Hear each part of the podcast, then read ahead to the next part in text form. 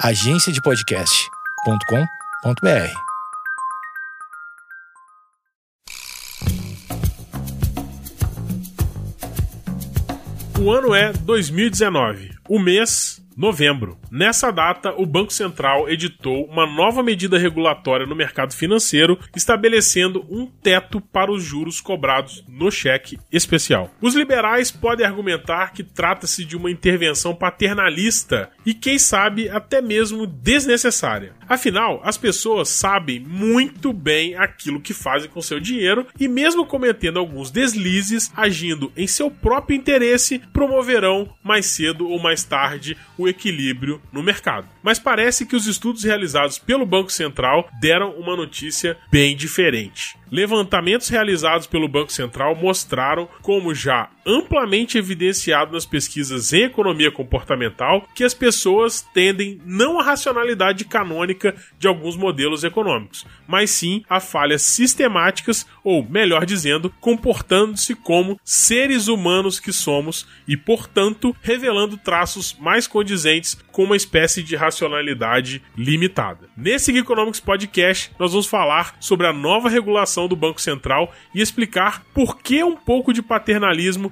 pode ser uma boa ideia e um bom caminho para ajudar o brasileiro a manter o controle de suas finanças e navegar por águas mais tranquilas no mercado financeiro nacional. Eu volto já para apresentar o convidado dessa semana e, claro, iniciar mais esse Economics Podcast, hoje discutindo as novas regras para o cheque especial. Então se liga que a gente volta com o convidado, novas regras do cheque especial. É isso, valeu, volto já.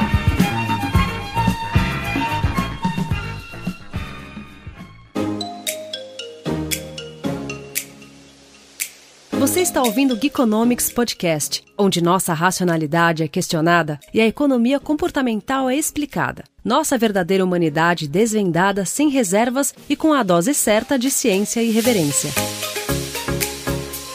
Muito bem, muito bem. Hoje aqui comigo, um cidadão que não dá mais para chamar de convidado, porque ele já tá aqui, já tem muito tempo com a gente e tá de volta agora depois de uma longa jornada de casamento, lua de mel, férias premium, bônus do serviço. O cara deitou e rolou nesse ano de 2019. Comigo aqui hoje para falar sobre as novas regras e os novos juros do cheque especial, Mr. Quintiliano Campomori. Seja bem-vindo de volta volta aqui à nossa bagunça. Obrigado, Matozinhos. É um grande prazer aqui participar novamente do Geekonomics Podcast. No local que a gente se sente à vontade, a gente quase pede uma porção e abre uma cerveja para poder bater um papo aqui. Essa ideia não é ruim, não, hein? Não. Inclusive, assim, ó, já fica o meu convite para fazermos isso, hein? com brinde, com brinde ao vivo. Com brinde ao vivo é melhor ainda. Vamos fazer o podcast final de ano com cerveja e tirar gosto aqui. Fechado. Erradíssimo. é, então, falar um pouquinho aqui, bater um papo sobre essas novas condições do cheque especial propostas aqui pelo Banco Central e o mais legal, né? Economia comportamental para falar do cheque especial. Isso é muito legal. E o melhor ainda, você pegar um relatório do Banco Central do Brasil e encontrar uma nota de rodapé citando Richard Taylor e Daniel Kahneman. Isso aí é a, é a vitória máxima da economia comportamental aqui nesse podcast. Até o prêmio Nobel nos anos de 2012 e 2017, o prêmio Nobel na, na, na Suécia solta fogos de artifício. É uma beleza. Com essa citação. Isso aí é para nos emocionar. Eu nem acreditei quando eu vi, quando eu li a, a, a nota de rodapé que ele falava, olha, é, mais a respeito de vieses da economia comportamental, consulte os prêmios Nobel, Richard Taylor e Daniel Kahneman. Eu falei, não é possível possível que eu tô vendo isso no relatório do Banco Central. Há esperança para a economia brasileira, senhor Quintiliano? ah, é, existe, né? Na verdade, isso aqui é uma grande prova, né? Que o, não só o brasileiro, como todas as pessoas, afinal, todos nós somos humanos, que a gente age por emoção, a gente age por paixão e de racionalidade a gente passa um pouco longe. Então é bem interessante a gente ver que num estudo sério, um estudo que embasou uma resolução né, do, no Conselho Monetário Nacional internacional, algo bastante importante e muito sério dentro do, do, do, do dos controles né, da, da economia brasileira, colocando que o brasileiro realmente precisa ser estudado um pouco mais a fundo. Com certeza. Me chamou muita atenção uh, o termo que uh, foi utilizado no relatório do Banco Central. Para você que está nos ouvindo agora, eu vou deixar o link para vocês no post, tá? Mas me chamou muita atenção o termo que eles falaram sobre uh, racionalidade canônica. Olha que termo chique, né? Bonito, né? Lindo, né? Coisa típica do Banco Central, né? Racionalidade canônica. Eu tive que ir pro dicionário. Falei assim, eu tava, tava acostumado com racionalidade limitada. Não tenho mais assim, racionalidade canônica. Eu falei, eu vou ter que procurar o dicionário.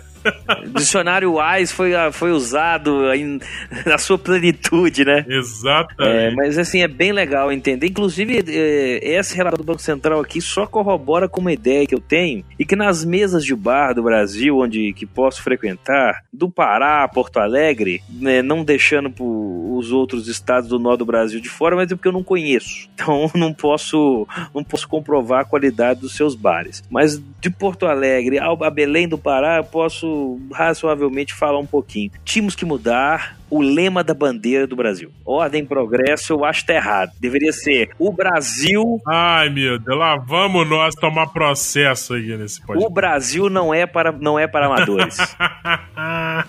esta terra não é para amadores. Exatamente, esta terra não é para amadores. Ordem progresso, eu acho que realmente, com todo, com todo o meu perdão, Augusto Conte, mas não. Temos que modernizar essa frase. Tá merecendo uma revisão, né? Merece uma revisão. Merece uma revisão. O, esta terra não é para amadores. Seja profissional e ganhe do Brasil. Então, é mais ou menos nesse caminho. Muito bem, mas olha só, se você que já começou nos ouvindo e não tá entendendo nada do que a gente tá falando, eu vou fazer assim, fazer uma, uma pequena vírgula aqui, Quintiliano, porque a ideia desse podcast é que, no dia 27 de novembro último agora, o Conselho Monetário Nacional voltou, votou uma resolução que muda toda a lógica do cheque especial. E aí, quando eu tô falando de toda a lógica, eu tô dizendo em relação à taxa de juros e a questão dos limites. Como que isso vai funcionar agora na economia brasileira, porque isso agora tem uma regulamentação que vem do Banco Central. Ou seja, quem é acionista de banco deve estar tá muito chateado com isso, né, Quintiliano? Porque um dos grandes é, filões de rentabilidade do banco tá indo embora, né? É, assim, um, os dois grandes maiores filões, cheque especial e o cartão de crédito que não é pago na sua integralidade, né? Claro que os outros produtos dão resultado, é óbvio, financiamento imobiliário deixa o cliente lá por 20, 30 anos. Mas com juro bem razoável, né? É, um, um juro, um juro racional, pelo menos, né? Bem mais, bem mais razoável razoável, né? Não um juro razoável, bem mais. Dá pra gente entender a conta, né? Isso aí. Mas assim, tem a questão da fidelização do cliente, que é um aspecto que tem que ser considerado também. Mas ganhar aí 12, 13, 14%, 15% ao mês com uma Selic a 5,5%, né? Nesse momento que a gente está gravando aqui é, em dezembro de 2019, antes da próxima reunião do, do, do Copom, né? Que deve ser nos, que é nos próximos dias, que deve ser reduzida essa taxa aí, a previsão né, aí dos, de todos os analistas. Uh, então, ter em ver uma taxa de 15% ao mês com uma Selic a 5, 5,5% ao ano é difícil. Aviltante. Não, difícil de entender, né? Assim, assim, fica fácil ser banqueiro, né? Não, é fácil de entender. Eu vou, eu vou te fazer uma prova. É fácil de entender, é difícil de aceitar. Claro.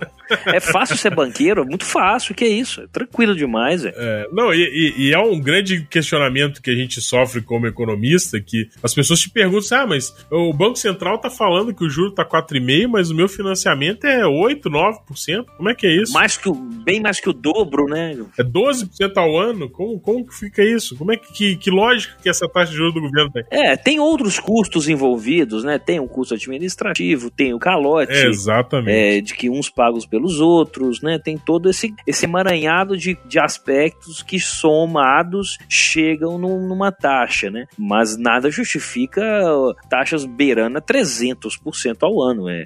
Não, 300% é. Não, é um negócio. É inacreditável. Não, é aquela coisa, você, se você pegar mil reais numa, num, né, num, num, num cheque especial, por exemplo, esquecer aquela conta, né, e nem voltar lá mais, você vai, em um ano depois, você tem 300%, 300 a mais. É um negócio assim, sem qualquer tipo de cabimento, né? Não, fica Não fácil demais. O, o, os, os lucros exorbitantes, né, que até são distribuídos para os acionistas. Eu brinco que não precisa ter gestão, né? Porque com 300% de juro, não tem como ter, não precisa ter gestão, é caro ter gestão. É, não precisa, não precisa. Para que você ganha tanto, tanto juro na história que gestão é, é irrelevante, né? É isso aí. Mas voltando ao nosso caso do cheque especial, então o Banco Central é, editou uma resolução, isso foi votado no Conselho é, Monetário Nacional e acabou sendo aprovado. E essa medida é, de mudança do cheque especial, basicamente, ela, ela fez duas alterações. A primeira é que ela colocou um teto para a taxa de juros que pode ser cobrada no rotativo aí, é, no crédito, né, no pré-aprovado, mais conhecido também como cheque especial, limitando isso a 8%, não é isso, Quintiliano? Exatamente, 8% ao mês, que isso dá aí próximo a 150% ao ano. É, continua sendo algo. É, que ainda é muito, juro. Pô, é monstruoso ainda, mas caiu um pouco, né? Assim, e isso, o curioso é que é aquela coisa que a gente até conversou aqui no podcast, a gente já falou muito de conta digital também, que esse movimento é um. parece ser um caminho sem volta, né? É que os bancos digitais já vinham praticando algo bem menor do que esse 8 aqui, perto de 6, 4,5. Sim, o Nubank, era, Nubank chegou a 7%, né? Pois é, então assim, é, isso aqui vai afetar mais os bancos os maiores, né? Os, os, grandes, os grandes bancos do país, os cinco maiores bancos do país, que já praticam uma. que praticam, praticavam, né? Ou vão ter que praticar uma taxas mais baratas e que praticam, praticavam aí num cenário sem esse tipo de regulamentação uma, uma taxa assim, completamente absurda. É, isso é um reflexo, em última análise, no, no relatório do Banco Central traz isso, né? Isso é reflexo de um mercado bancário no Brasil ainda muito concentrado, uhum. com poucos bancos atuantes, ou seja, poucos bancos detendo uh, ah, 90% do mercado. Isso vem mudando aos poucos com os bancos digitais aí. A gente tem principalmente Nubank, Uh, Banco Inter, uh, Original e por aí vai. Até essas plataformas de pagamentos, como PicPay, também tem, tem mudado agora. Exato, bem lembrado. Mas ainda é muito concentrado, né? Mas ainda é muito concentrado. Muito concentrado. Eu costumo perguntar nas minhas aulas, né? Quando eu tô lá com meus alunos, eu costumo fazer isso pelo menos uma vez a duas vezes por semestre. Uma pergunta, assim, só para dar aquela descontraída no começo das aulas. Pergunta aqui: alguém aqui tem conta em banco digital? Algumas pessoas levantam, tá aumentando, isso é visível. Mas eu pergunto: alguém não tem conta no 5? Ninguém levanta a mão. Ninguém levanta a mão. Todo mundo tem. Ou seja, a pessoa pode ter uma conta num banco digital, Banco Inter, o Nubank, né? Que não é, pode ser considerado como banco digital, porque ele não tem todas as características. Ele pode ser uma conta de é, pagamento. Mas já, já tá mais próximo, né? Porque tem, já tá tem... mais próximo. É uma conta de pagamento, mas tá a caminho, né? Um BS2 também que tem, tá entrando bem forte, ou até com conta internacional e tudo mais. É, tem um C6 agora, né? O C9, não sei qual que é. C6, C6, é. C6, é, também que está tá, tá, tá entrando, querendo entrar no mercado mais forte, mas as pessoas continuam tendo contas nos bancos grandes, né? Os cinco maiores bancos do país. Então, apesar da, da, da, da mudança, que é um caminho eu também entendo como sem volta, é, mas ao mesmo tempo os bancos grandes ainda têm uma quantidade muito grande de clientes. É, e vale lembrar que essa história da concentração é, bancária, o governo já vem tentando fazer uma pressão para a queda dos juros é, reais na economia, tentando, ele tentou de início é, pressionar o mercado com os bancos públicos, Caixa e Banco uhum, do Brasil, né? Exatamente. Ele forçou a redução de juros desses dois bancos, tentando é, mudar um pouco os termos de troca em relação aos outros bancos 100% privados que a gente tem na economia, Santander, Itaú, Bradesco principalmente, mas não conseguiu muito sucesso. E aí, dentro da, da nossa lógica aqui da economia comportamental, eu atribuo esse insucesso do, das quedas de juros dos bancos públicos, é,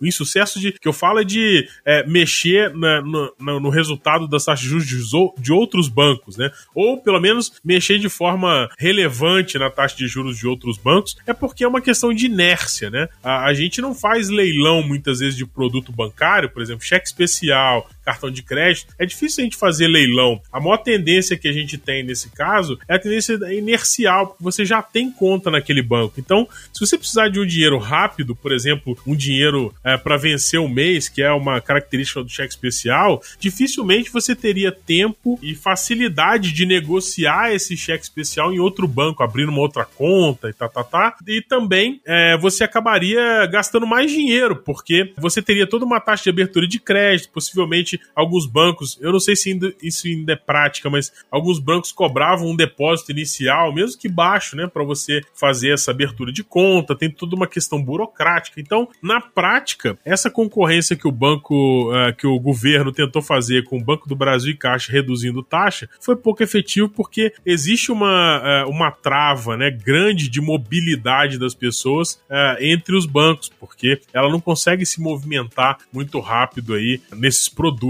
né? É, e tem de também ter uma situação também que é muito comum as pessoas cotarem, por exemplo, o financiamento imobiliário, 200 mil, 150 mil aí de, de valor de dívida, né? Mas um valor de 500 reais, mil reais para fechar o mês ali, faltando alguns dias pro, pro salário cair, ali seus 8, 10 dias, é realmente a questão da, de cotar cheque especial ninguém faz. Isso aí é algo que não funciona, na prática não funciona, né? Isso aí. E, e, e aí, dado esse insucesso do governo de fazer isso com os dois bancos públicos, é até uma, uma, um trecho da, da publicação do Banco Central que fala que o Banco Central decidiu exercer um papel que a concorrência deveria exercer na economia, mas que ela não exerceu porque o mercado bancário brasileiro ainda é muito concentrado em poucos bancos. Aí você vai falar para mim, ah, mas tem um monte de banco digital. Tem, mas eles ainda representam muito pouco, quase nada da grande fatia que é o mercado brasileiro. Não é isso, Quintila? É, e quando representa uma, algum tipo de participação, ele é um banco secundário. Sim. Ele não é um banco principal ainda das pessoas, né? Exatamente. Por achar que aquilo ali pode não. Eh, se tiver um problema, onde que eu vou resolver numa agência? Porque nenhum deles tem. Então fica nessa. Né, nesse, nesse receio ainda das pessoas, né? É, muita gente tem Nubank, mas na hora que o cara aperta mesmo, o cara pega no. Mas, por exemplo, o Nubank não tem cheque especial, não né? Não tem, nem o Banco Inter. Nem o Banco Inter. Então. É, se você tem lá 10 reais na conta e quer passar 11 na lanchonete, não vai passar. Não vai passar passar. Aí ou você tem limite no cartão de crédito e faz isso no crédito, ou se você não tiver, vai lavar prato. um abraço. Não tem, não tem pra onde correr, não vai passar Vai lavar mesmo. prato na lanchonete. Vai lavar prato. vai lavar até, até pagar um real que tá faltando ali, né? Então, toda essa questão de concorrência, de tudo, foi acabou motivando o Banco Central a editar essa medida, que pra gente, de novo, que tá trabalhando no comportamento, a gente costuma falar que esse tipo de medida é uma medida paternalista do governo em relação à economia. E essa questão de paternalista é porque o governo acaba considerando que existem condições que impedem as pessoas de se planejarem e de atuarem corretamente da forma racional, e ele até fala de racionalidade canônica, né? Existem contextos de decisão das pessoas que muitas vezes elas não atuam conforme a teoria econômica convencional pressupõe, que é essa tal de racionalidade canônica ou uh, racionalidade ilimitada, né? Que a gente comenta. E aí, com base nisso, tendo em vista que as pessoas não conseguem sozinhas tomar boas decisões em relação aos seus gastos e ao seu planejamento financeiro e acabam usando demais o cheque especial, o governo acaba sendo paternalista. E esse é um movimento que é muito questionado, porque num princípio parece que o governo está tirando um pouco a liberdade do mercado para entregar um pouco mais de tranquilidade e para ser paternalista, para proteger um pouco mais o cidadão, que muitas vezes não tem nem instrução é, e tem é, é, e é muito confuso com relação ao gerenciamento das suas finanças. E tem um outro ponto que veio nessa medida também, né? Que a gente tem que considerar, que é muito relevante. Essa resolução limita a 8% ao mês, é 150% ao ano, e que apenas pela disponibilização do limite do cheque especial, não a, util a utilização, a disponibilização do limite, pode ser cobrada uma tarifa de 0,25% do valor, abaixo de 500 reais não pode ser cobrado, e essas pessoas tiverem mais de 500 reais de cheque especial, é sobre os 500, além dos 500, né? Então, se a pessoa tem 1.200 reais, ela paga 0,25% sobre os 700 reais, né? Que é o 1.200 menos o 500. Então, nem tudo são flores, né? É, e isso é, é onde o banco tem, tem conseguido ampliar a sua receita, né? Cobrando tarifa, né? E aí o Banco Central também, um tempo atrás, ele já atuou eu não lembro direito qual, qual o tempo disso. Ele também atuou fortemente nisso, porque ele acabou criando. A... Naquelas contas padronizadas, né? Isso, contas padronizadas, conta social, que dá direito a uma cesta básica de serviço sem co cobrança de tarifa, que é praticamente impossível da gente conseguir no banco, porque na Caixa Econômica é impossível. Eu sou correntista lá e assim, eu fui vencido pelo cansaço. Não, você tem que esfregar na cara do gerente, algo assim, né, cara? Não, não, é pouco agora a cara do gerente. Você tem que sequestrar o gerente,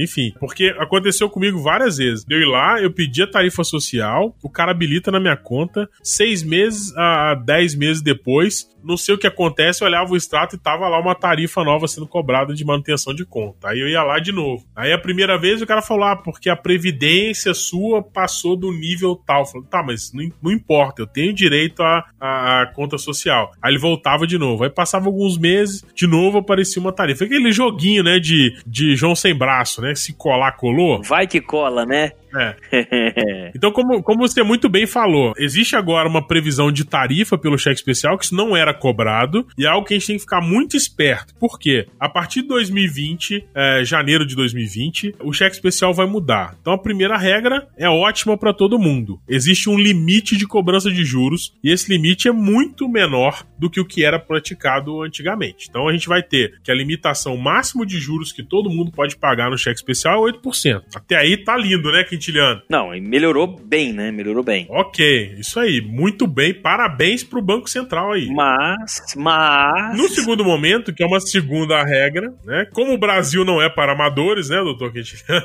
Exatamente. Vamos, campanha, mudar o lema da bandeira nacional. Vamos, vamos fazer, começar um movimento aqui. Movimento. E como o Brasil não é para amadores, ele também, ao mesmo tempo que ele limitou a cobrança de juro, ele deu. É, é, é o morde a sopra. Ele assoprou no juro, que mordeu no juro e está assoprando na taxa. É permitido ao banco, a partir de janeiro do próximo ano, 2020, a cobrança de 0,25% ao mês de tarifa pela disponibilização do cheque especial. Qual é a regra? Até 500 reais de limite, como o Quintiliano disse, não pode ter cobrança dessa tarifa. Você é, todo mundo é isento, não tem tarifa. A partir de 500 reais de limite disponível no cheque especial, você está sujeito a pagar 0,25% ao mês, mesmo que você não utilize. Então, se você tiver lá mil reais de cheque especial liberado na tua conta, todo mês você vai pagar 0,25% em cima de 500 reais, que é o que está acima do limite isento, que são 500 também. Então, qualquer um real acima de 500 reais que você tiver no seu limite do cartão de crédito vai incidir 0,25% de tarifa. É... é óbvio que essa tarifa também, né, Quintiliano, ela é facultativa do banco. Pode ser que o banco não cobre, né? O que, que você acha? Qual a chance do banco não cobrar essa tarifa? Olha, eu acho que a única chance do banco não cobrar é de renda. De cliente de alta renda, porque olha só, vamos pensar, supor aqui uma seguinte situação.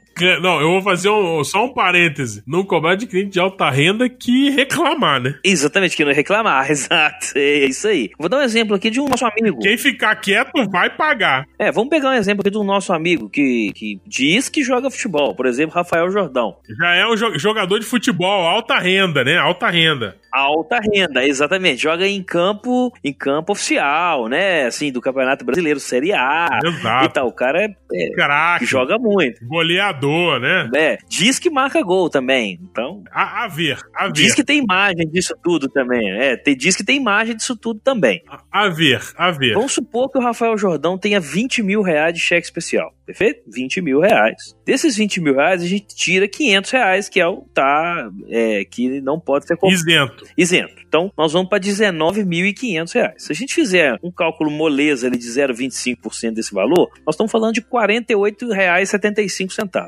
Um cliente de alta renda que tem um milhão de reais no banco, se cobrar 48 dele, ele vai enlouquecer. Ou não ver também. se ele não ver, passou, foi, ficou por isso mesmo. Pagou. É, se se ele ver, vai reclamar e vai ameaçar tirar um milhão de reais de aplicações financeiras, por exemplo, do Rafael Jordão, né? Exato. Jogador de futebol, né? O cara, salários altos. Alta renda. Alta renda. Então, 48,75. O cara, a pessoa que tem um milhão de reais no banco, que dá uma isso dinheiro, dá uma rentabilidade importante. Ele não vai aceitar pagar 48,75. Então, assim, imagino que em pacotes mais completos, com muitos serviços, é, que gerentes até meia-noite, essa história toda, esse valor esteja incluído aí dentro desse, dessa tarifa de manutenção que a pessoa pode pagar ou não, dependendo da quantidade de investimentos que ela porventura tenha. Há uma grande chance do, da pessoa ficar isenta da tarifa, né? Exatamente. Agora, aquele cliente ali que tem dois, dois mil quinhentos, três mil reais de cheque especial, é, vai, ele tem duas alternativas que é o que eu estou sugerindo para as pessoas que me perguntam o que que, eu, que, que, que, que se faz reduz o seu cheque especial para 499. Ah, boa!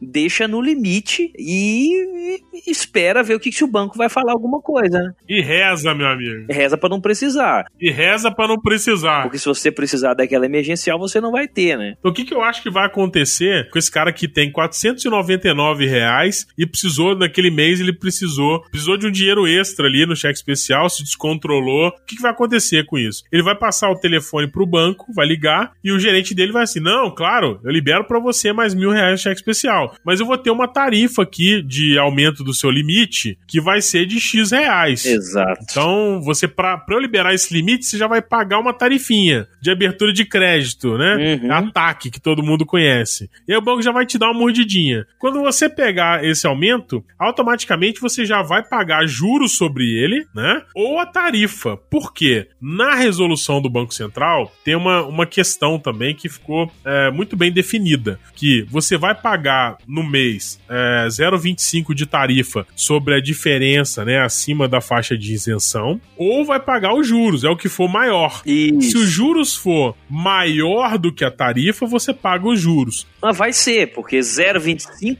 Mas se o cara usar dois dias do especial só? E tiver, ele tem que ter um cheque especial muito alto para isso acontecer, né? Porque. É, tem, mas às vezes o cara usou um dia do cheque especial, entendeu? Ele vai pagar uma tarifa uh, da diferença do limite aprovado, não usado. É verdade, é verdade. É. Então, é, é, essa conta é difícil, cara, mas o cara vai pagar 0,25, imagina, eu pedi lá mais 2 mil reais de limite, uh, mas eu usei 100 reais, não importa, eu vou pagar 0,25 sobre uh, os 2 mil reais, que é maior do que os 8% de juros se eu fiquei um dia só no limite, né, utilizando o limite. Isso, Então, exato. tem uma regrinha aí que é um pouco confusa confusa. Eu achei que isso foi o grande, na minha opinião, foi a grande falha que o Banco Central teve, porque esse tipo de, de cálculo é confuso para pessoa que não é muito letrada no mercado financeiro. Então, é, um sistema bancário vai estar tá pronto, né? É. O sistema vai estar tá pronto, vai fazer assim, É algoritmo, né? É algoritmo, ele vai fazer isso automaticamente. Esperamos que da forma correta. Opa, torcemos, torcemos. Então, vamos torcer forte aqui. Mas assim, para um cidadão comum fazer conta de matemática financeira que já não é das coisas mais triviais, é, amigáveis para grande parte das pessoas, fazer essa conta vai ser algo assim que a pessoa vai falar assim: ah, deve estar tá certo. Exatamente. Por exemplo, a gente viu agora recente também o nosso resultado no PISA, né? A gente sabe que a população tem dificuldade com matemática, né? O ensino é, de matemática, apesar de todo o esforço e de toda a luta dos professores que são injustiçados nesse país, o ensino de matemática ainda é prejudicado. Muito menos pela dedicação dedicação dos professores e muito mais pela falta de estrutura que existe no Brasil para o ensino. Falta de estrutura de sala de aula, falta de estrutura de alimentação, de condição de sobrevivência e tranquilidade para a criança que está lá estudando. A gente sabe muito bem disso, né? É, das crianças que só vão para a escola para comer, essa história toda, né? Exatamente. E a gente tem, é, e é engraçado a gente estar tá discutindo isso, porque como que as coisas são interligadas. Nós estamos aqui discutindo sobre mudança de regra no cheque especial. E no relatório do Banco Central Mais uma vez, o estudo mostra que as pessoas que mais utilizam dessa modalidade de crédito são as pessoas que têm menor nível de instrução. Exatamente. E... Ou seja, né, mais uma vez, cria-se uma legislação que tem uma, uma questão de cálculo que é um pouco mais difícil de se entender de regra, que provavelmente vai continuar punindo a pessoa que tem menos instrução, que já é quem mais sofre com pagamento de juros nessa modalidade de crédito. É, inclusive, né, vamos deixar aí até como aspas, né, como dizem os ministros do Supremo, aspas ao Banco Central. Olha, olha o que está dizendo o Banco Central, muito, muito interessante. O cheque especial, no formato atual, embute um subsídio cruzado. Tomadores cuja renda é mais baixa e que utilizam mais intensamente o cheque especial pagam pelos limites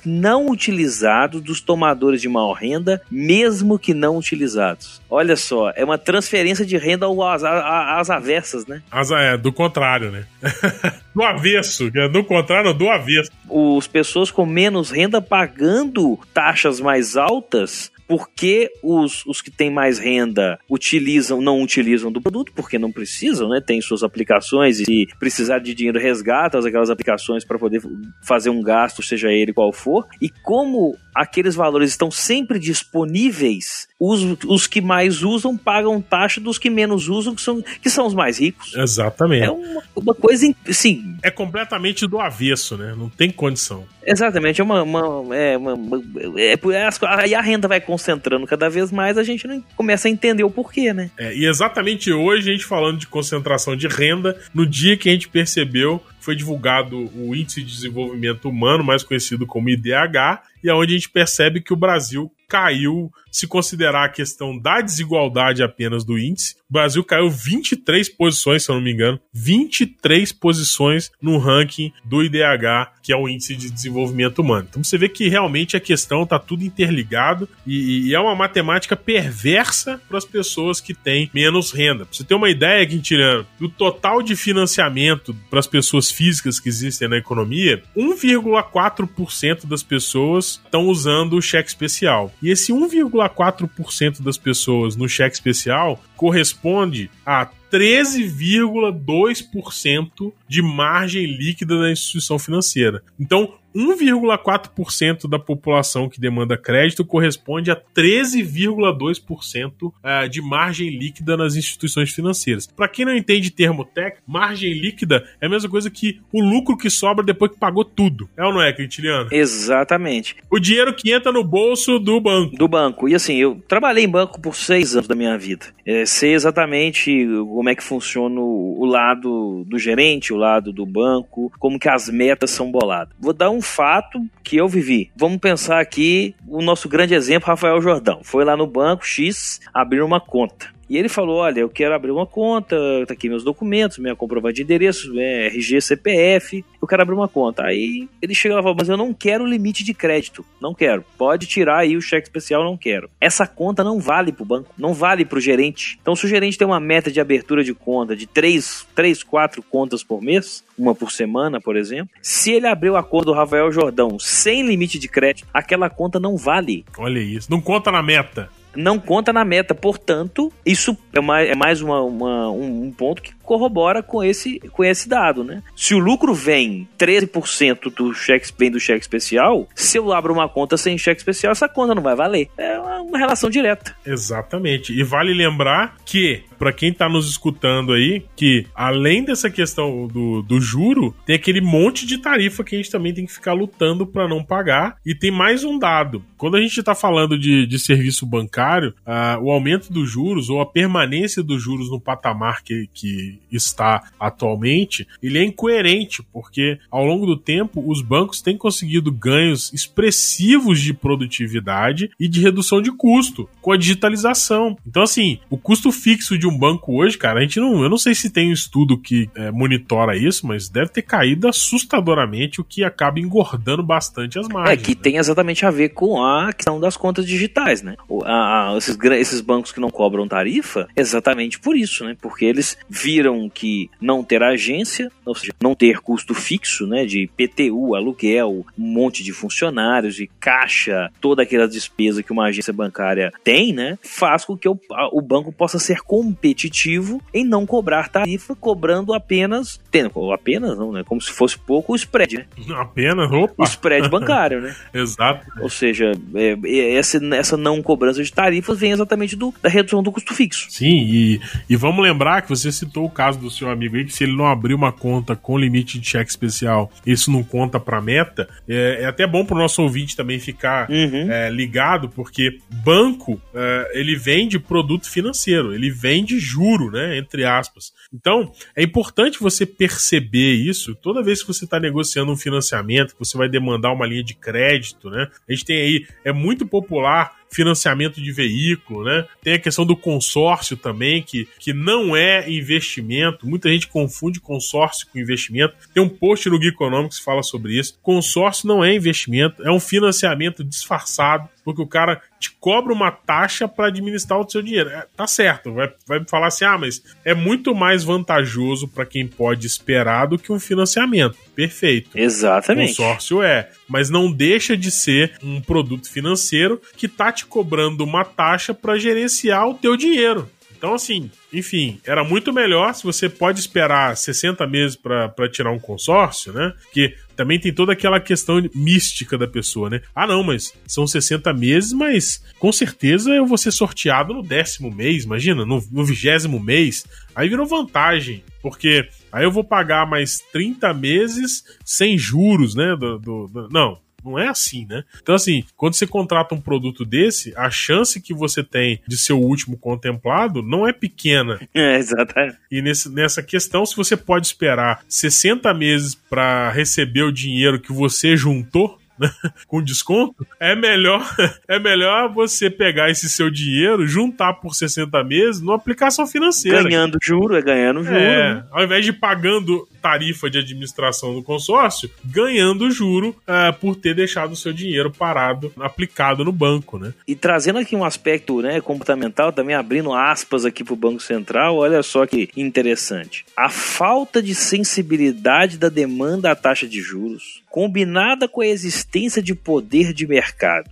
um cenário de restrição de linhas de crédito menos onerosas, ou de um comportamento imediatista, aí a gente abre um aspa, um parênteses aqui, totalmente comportamental, Exato. impede que a concorrência atinja todo o seu potencial benéfico para os consumidores. Dadas as condições específicas do produto cheque especial, a imposição de um teto regulatório da taxa de juros cumprirá o papel normalmente exercido pela concorrência dos mercados, nos quais ela funciona contento, além de mitigar as consequências da hipossuficiência dos consumidores, de baixa escolaridade com forte restrição ao crédito. Resumindo, a lei da oferta e a procura não está funcionando no mercado bancário brasileiro. Palavras do Banco Central. Resumindo, o Adam Smith não está trabalhando, né? A mão invisível está de férias. Tá, ele está de férias.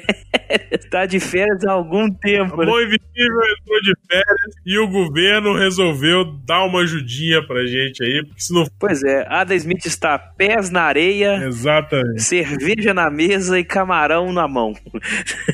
É, nós saímos da mão invisível do Adam Smith e entramos para a mão visível do governo. Né? Exato, é isso aí. O governo foi lá e meteu a mão, falou assim: agora eu vou arrumar isso aqui, já que não tem mão invisível arrumando, eu vou arrumar por, por eu mesmo e vou resolver isso aqui agora vou limitar o juro, vou é, encher uma regra, colocar uma isenção é, e forçar as pessoas a se comportarem ou prejudicá-las ainda mais, porque se, a, se a, o fato é, na minha, na minha é, análise, o fato é que a partir do, do, do, próximo ano, 6 de janeiro especificamente, quando entra em vigor. É 6 de janeiro, mas assim, os contratos ativos, né, quem já tem conta aberta, é só a partir de 1 de junho. De junho, isso aí. Quem já tem limite aprovado. Isso. Quem já tem limite aprovado de cheque especial, o prazo é junho. Quem abrir novas contas ou for contratar novos limites, né, já está sujeito a partir de 6 de janeiro. Exatamente. Então, é o, é o governo, uh, é o governo ajudando. Metendo a mão, né? Metendo a mão no mercado e tentando ajudar, ou não, né? Então, o fato é que, eh, na minha concepção, a gente precisa estar muito esperto no que está acontecendo na economia, fazer as nossas contas e já se programar. E, e eu achei isso também um, uma falha dessa normativa do governo, que foi o erro de time. Por quê? Janeiro, cara, todo mundo sabe que janeiro é o mês que a gente mais se aperta, né? Tem IPVA, IPTU, seguro, diabo matrícula escolar. Material escolar, né? Tal. É material escolar, matrícula, colégio. Já é um mês que geralmente as pessoas demandam esse, esse tipo de recurso. Além daquele momento de férias de muita gente, né? Opa, então. Então, nesse exato momento, né? A sorte é que quem já tem contratado vai entrar em junho, mas quem porventura precisar fazer uma nova contratação nesse período que é mais delicado financeiramente para o brasileiro, que é mais pesado, ele já vai entrar na regra nova, sujeito sim a uma taxa de juros menor, é verdade, mas dependendo do prazo e do montante, pode ser que ele caia na questão da tarifa e acabe pagando mais do que ele pagaria no sistema antigo. Geekonomics Podcast Ciências comportamentais aplicadas que ajudam você a tomar melhores decisões.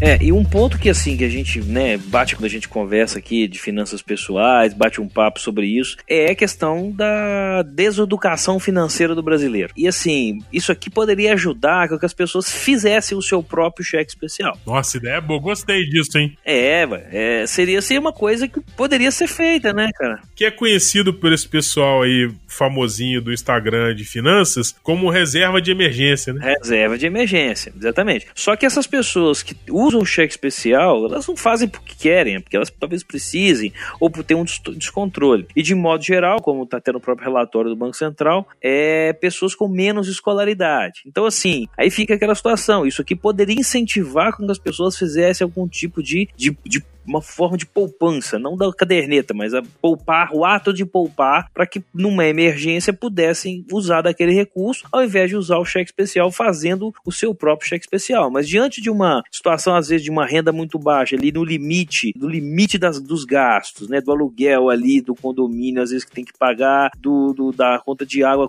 deixa, paga uma de luz para não deixar cortar, aquela situação muito grave do, de todo brasileiro, né? Ou de muitos brasileiros que têm situação dessas que tem essa situação, com menos escolaridade, pedir para essas pessoas conseguirem fazer algum tipo de poupança, é, é às vezes fica muito difícil de conseguir. Às vezes 10% pode significar o leite do, do, do, filho. Sim, concordo contigo. Em rendas mais baixas, isso fica muito difícil de ser alcançado. É, se o Brasil tivesse uma realidade melhor, em que as pessoas tivessem com. não tivessem um desemprego tão forte, é, assim, uma situação também de, de educação financeira já consolidado, desde mais tempo, isso poderia ser alcançado, mas nesse momento, com essa situação de pouca escolaridade, emprego ainda, ainda em, que não teve uma recuperação muito forte, pedir com que as pessoas tenham, um, façam o próprio cheque especial, vira uma. É um pedido muito, muito, muito agressivo, né? É utópico, né? É. É, porque, porque muita gente não entende o que é isso, até porque as pessoas de baixa renda e que recebem salário mínimo e que muitas vezes têm uma, uma remuneração muito baixa, elas estão sempre no fio da navalha. É, é, muito fácil. No limite, né? No limite. A gente vê muita gente falando: ah, você tem que poupar X% da tua renda, tá, tá, tá. Isso é muito bonito quando a tua renda, é, quando o seu gasto cabe na tua renda. Mas a realidade das pessoas, da grande maioria das pessoas no nosso país ainda, é que o gasto não cabe na renda. E não é o gasto supérfluo, não. É a cesta básica, é o aluguel, a energia elétrica. Então, esse cara, muitas vezes, ele paga energia elétrica mês sim, mês não. Não é questão de se ele, é, se ele vai juntar 10, 30% da tua. Ele não consegue juntar, é impossível para ele. Significa sobrevivência, né? Sobrevivência, exatamente. Tá, a linha é muito, é muito tênue ali entre é, ele conseguir pagar a conta e sobreviver e não conseguir e ter que se virar. E muitas vezes, na realidade do nosso país ainda, a pessoa não tem acesso ao sistema bancário e na hora que ela passa um aperto financeiro, ela acaba indo pro agiota, que é 500 vezes pior do que o cheque especial. Ah, não. aí o, essa, essa medida do. Essa, esse 8%, esse 0,25% aqui é café pequeno. Café pequeno. Mas é aquela história. A grande parte da população desse país ainda é muito fragilizada financeiramente, a ponto de, muitas vezes, não ter tanto acesso ao sistema bancário. E aí que eu falo não é de ter uma, não ter uma conta em banco, uma poupança, alguma coisa do tipo. É de não ter crédito. E ter que sobreviver com um salário apertadíssimo, sem margem para nenhum imprevisto. E aí acontece, aconteceu aqui em casa várias vezes, a pessoa que nos ajuda aqui, a nossa, o nosso anjo secretário aqui em casa, que é, às vezes a pessoa fica doente, aparece um gasto inesperado de farmácia e a, a, a renda dela mensal não possibilita esse tipo de variação, né? Ela acaba ficando é, sem liquidez. E a pessoa sem liquidez, precisando comprar um item de extrema necessidade, por exemplo, que é o remédio, ela tem que dar o jeito dela. Se ela não der o jeito dela com cheque especial no mercado financeiro convencional, ela vai dar outro jeito. Ela vai pegar emprestado com a agiota, ela vai pedir emprestado pro primo, pro irmão, né? Essa é a grande realidade. Sem saber como vai pagar. Sem saber como vai pagar, porque é aquela história, já tá no fio da navalha, né? Que a gente fala, né? Tá no limite, então não dá para poder nenhum tipo de, de, margem de segurança, né? Exatamente, não tem esse espaço, né, para isso. Então, é, é óbvio que a gente aqui acabou ampliando um pouco pouco o tema de discussão. É óbvio que a iniciativa do Banco Central é louvável de limitar os juros, é uma prática que acontece em outros países. Então, a gente tem que bater palma realmente por essa medida do Banco Central. Vai ajudar muita gente, mas a gente também tem que perceber que isso só não vai servir para melhorar a questão financeira da grande maioria da população. Vai ajudar uma parte da população aí, principalmente classe média, média alta, ok? Isso já é uma grande coisa, mas a gente também não pode perder o foco foco de que quando a gente está falando de, de melhorar uh, o ambiente financeiro do país, isso também passa por uma série de outras medidas que são estruturantes e que muitas vezes não estão no mercado financeiro, mas estão em outras áreas prêmio Nobel que, que nos diga Exatamente. melhor sobre isso, né? É, quando a gente está falando de desigualdade, então é óbvio que o Banco Central está resolvendo uma grande questão que é, é, gera desigualdade e que prejudica a navegabilidade das pessoas pelo sistema financeiro. Então ele está colocando a taxa de juros num patamar razoável. Ok, palmas para ele, mas a gente ainda tem muito dever de casa para fazer e para cumprir, né, não, Quintiliano? Tem muita coisa, né? Acho que a gente deixa mensagem no papo, no nosso papo, né? Que é assim, a medida pode ser interessante, cada um que analise o seu próprio cheque especial se realmente precisa e reduza para 499, mas isso não é o fim por si mesmo. Assim, o país precisa evoluir muito para porque assim, que as pessoas têm que usar cheque especial, as pessoas não querem, sabem que o juro é alto, ninguém faz isso porque quer. Então faz é porque realmente precisa de uma situação emergencial. Então, eu vou fazer uma, um, uma confissão aqui pro nosso ouvinte que eu já dei umas gracinhas aí na relação ao cheque especial, mas antes de eu falar dessa gracinha, eu vou contar uma história rápida aqui. Quando eu era no início de carreira, trabalhava com um cidadão, Felipe, alô Felipe, grande abraço. Aí a gente tinha uma coisa que você vai morrer de rir disso, cara. A história é engraçadíssima, porque a gente vivia no fio da navalha. Era tudo muito contado, a gente ganhava muito pouco, é, era tudo contado com transporte, alimentação e as contas que a gente tinha que pagar naturalmente. Mas a gente. era uma época boa, porque mesmo nesse fio da navalha a gente conseguia sair, se divertir, ir pro barzinho de vez em quando. É, obviamente com muita restrição, né? Ah, não tinha IPA. A gente não tomava cerveja artesanal nessa época, que não tinha IPA nessa época. Não, não, não. Era era, a mar barata que tinha no bar que a gente tomava. Mas enfim, eu tenho lembranças muito boas dessa época, porque a gente fazia uma coisa que era praticamente uma roleta russa financeira. Por quê? É, quando chegava no, é, no quarto dia útil, a empresa que eu trabalhava sempre pagou pontualmente no quinto dia útil. Então era quase Suíça, pontualmente quinto dia útil. Mas muitas vezes a nossa ansiedade de sair pro bar era enorme. Então eu chegava no, no quarto dia útil, presta atenção nisso. Olha a estratégia financeira, olha economista como é. Olha a raça. Chegava no quarto dia útil, nós saímos sem dinheiro. Ia pro bar. E, e, era uma época difícil porque não se tinha limites de cartão de crédito, não se tinha cheque especial na minha conta. Minha conta era conta salário, ok? É, então a gente ia pro bar é, e ficava no bar. A única missão que a gente tinha nessa época, no quarto dia útil, um dia antes do pagamento, nós estávamos no bar, tomando a nossa cerveja, aproveitando lá a balada. E a missão era o seguinte: a gente não podia ir embora do bar antes da meia-noite. Por quê? Quando dava meia-noite. Já entendi já entendi. Caiu o salário. Caiu o salário. Aí você tinha dinheiro pra pagar a conta. Olha o tamanho do fio da navalha. E era engraçado que eu lembro dessa época, não tinha smartphone ainda nessa época. A gente consultava o saldo do banco num telefone. Você ligava pro telefone, é, digitava lá a sua senha, né? CPF senha, e você escutava pelo telefone o saldo que você tinha na conta. Então, dava meia-noite, a gente começava a ligar. Vamos ligar pro banco, ver se tem dinheiro. e não caiu meu, caiu o seu, não, não caiu. Então, vamos continuar consumindo aqui. Que não caiu ainda, consegue a night. Dava meia-noite e meia, ligava de novo pro banco. Não caiu, não, não caiu. Dava uma hora. Eu sei que essa brincadeira, cara, a gente fez isso assim por meses seguidos. E graças a Deus a gente nunca saiu do bar. Lavou prato. Não, nunca precisou fugir do bar nem lavar prato. Mas você pensa o tamanho. Eu, eu falei isso pra ilustrar como que é, o brasileiro vive no fio da navalha, cara. Como que a gente vive no fio da navalha? Porque você imaginar que. É no limite do limite do limite, né, cara? Do limite, do cara no quarto dia útil sair e só poder pagar a conta depois da meia-noite, porque era quando o dinheiro caía na conta. Então, cara, eu tenho muito boa lembrança desse, desse, dessa época. E aí vai um, é, um alento para você que tá escutando a gente, que é, apesar de toda a restrição financeira e dificuldade, é, o que restou para mim dessa época foi só boas lembranças. Não tem nenhuma lembrança triste. Como você falou, não lavei prato, não precisei sair correndo do bar. O dia do pendura, né? É o dia do pendura. Cara, a gente, a gente comentava isso no Twitter. Pra quem tá querendo me ouvir aí, é época de Twitter, né? Quem tá querendo investigar isso, pode olhar lá no meu Twitter, lá pra. Puta, mas já tem muito tempo isso. Mas vasculha lá o início do meu Twitter, que você vai ver uns Twitter assim: Alô, senhor da compensação bancária, estamos confiando no senhor hoje, estamos indo pra balada.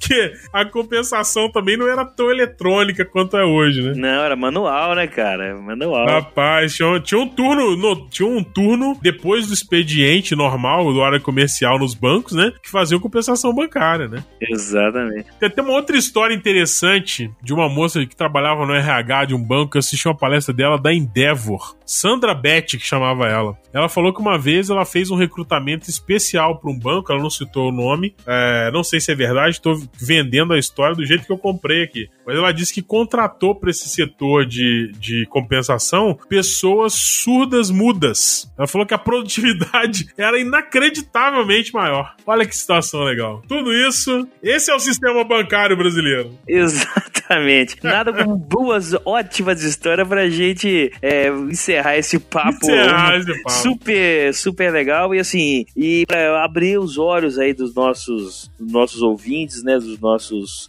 dos nossos leitores também. Realmente, né? Fiquem de olho. Se você não precisa do cheque especial, baixe para 499 Exato. e seja feliz em 2020. e pague menos tarifa em 2020, né? Exatamente, pague minhas tarifas. Muito bem, é isso aí. Muito bom, Quintiliano. Então, como o próprio Quintiliano já adiantou, a gente vai chegando ao final de mais esse Geekonomics Podcast. Queria agradecer ao Quintiliano pelo retorno aqui, agora já um homem casado, Um homem sério. né? Com certeza com uma sensível mudança no seu fluxo de caixa mensal depois do casamento. Está total. Estou usando o cheque. Não, mentira, não chega a tanto. Muito bom. Então, queria agradecer de novo a, a volta do Quintiliano aqui. Abrir para ele, antes de encerrar, abrir para ele fazer as considerações finais, dar o seu alô aí de retorno, fazer a média com a patroa, que eu tô certeza que ele tá doido para fazer uma média. Claro, claro. Matheusinho, então agradeço muito mais uma vez pela participação. Agora, voltando agora aqui a participar dos podcasts do Geekonomics mais intensamente, aguardando aí eh, as imagens do futebol, segundo o que o Rafael Jordão diz, que joga futebol no Morumbi, a ver, a, a ver. A ver, a ver. É claro, deixar meu beijo especial agora para a promovida de noiva a esposa Raquel, né? Então, Aê, maravilha! Agora o, o, o, o homem agora é sério, agora é tudo diferente, agora sou um homem com responsabilidade de também dividida, dividida com a Raquel de cuidar de um lar. Olha, por isso que não tá usando o cheque especial, então. Agora tem alguém controlando. Exatamente,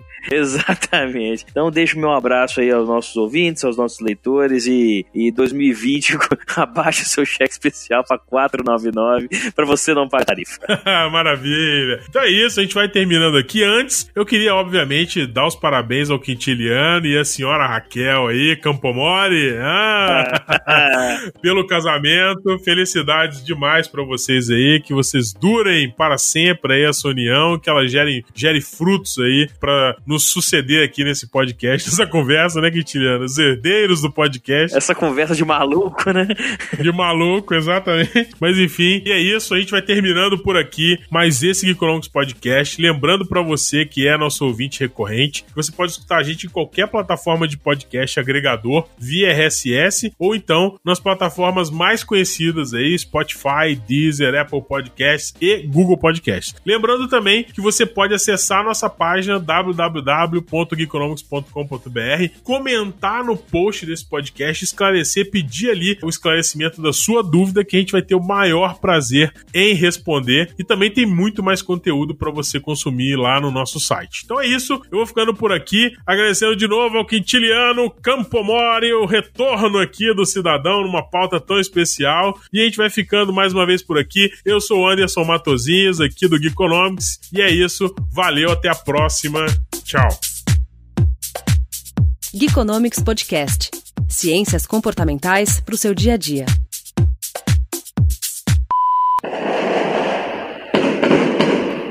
Olha só, nesse momento, o Quintiliano, que é atleticano, é, tá revelando que ele tá em Belo Horizonte com essa foguetória comemorando os atletas. Pode parecer incoerente, mas não é. São os atleticanos comemorando a, a, a, conquista do Cruzeiro da vaga como, pra como... segunda divisão em 2020. É. Tudo é uma questão de enquadramento, né? É framing economia comportamental. Se você é cruzeirense nessa hora, você tem que analisar o seguinte: o Cruzeiro acabou de conquistar a vaga para a segunda divisão. Se você é atleticano ou qualquer outro time que não gosta do Cruzeiro, que tem o Cruzeiro como rival, você vai analisar que o Cruzeiro acabou caindo para a segunda divisão. Olha, olha a diferença, né? Isso é um tipo de framing, né, Quintiliano? É, é o copo cheio, o copo meio, o copo meio cheio, o copo meio vazio, né? Exatamente. é nada diferente disso. É um belo exemplo exemplo de enquadramento nesse podcast.